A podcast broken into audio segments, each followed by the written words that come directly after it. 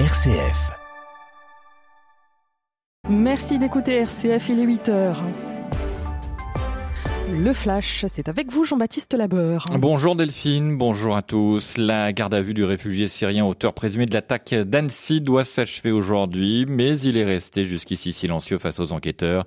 Hier, une expertise psychiatrique avait jugé son état compatible avec une garde à vue.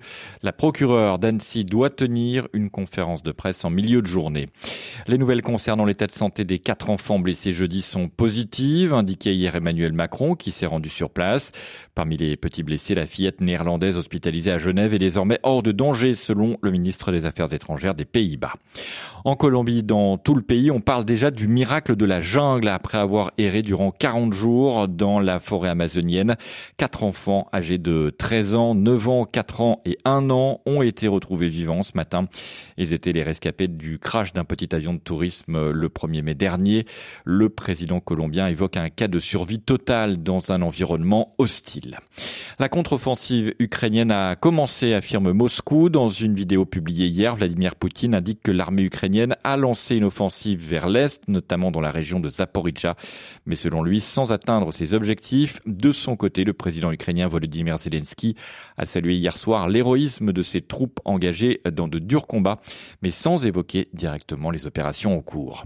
Donald Trump a mis les États-Unis en péril. C'est ce que dit l'acte d'accusation historique rendu public hier. L'ancien président américain sera poursuivi au niveau fédéral pour avoir conservé des documents confidentiels après son départ de la Maison Blanche, y compris des secrets militaires et nucléaires.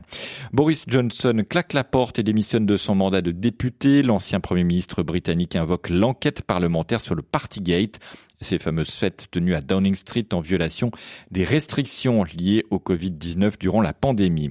En France, après quatre heures de délibéré cette nuit, la cour d'assises des mineurs de l'Oise a condamné à 18 ans de prison ferme l'ancien petit ami de Shaina.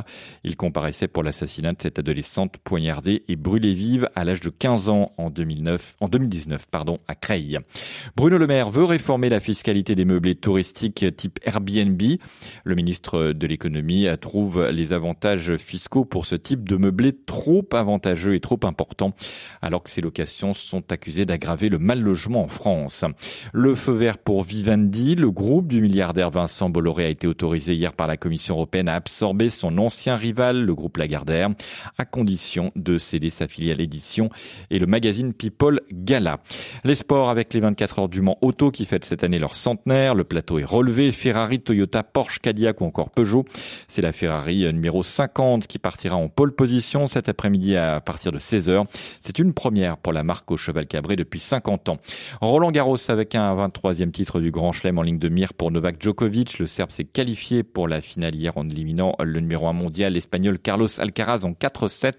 Il sera opposé au Norvégien Casper Ruud qui lui a dominé l'Allemand Zverev en 3 pieds 7.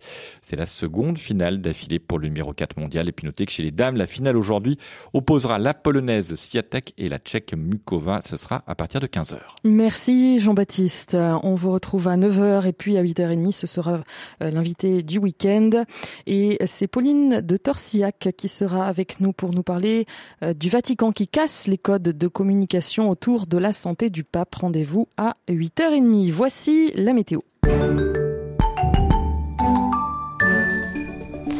Après une accalmie ce matin, les orages reviennent cet après-midi près des reliefs du sud et puis de la Normandie aux régions du centre. Partout ailleurs, soleil et ciel voilé avec des températures qui grimperont jusqu'à 22 à Chalon-sur-Saône, 23 à Tours, 24 à Rennes, Auxerre et Limoges, 25 à Lyon, Marseille et Ajaccio, 26 à Bordeaux, Rouen et Montpellier et puis 29 à Lille.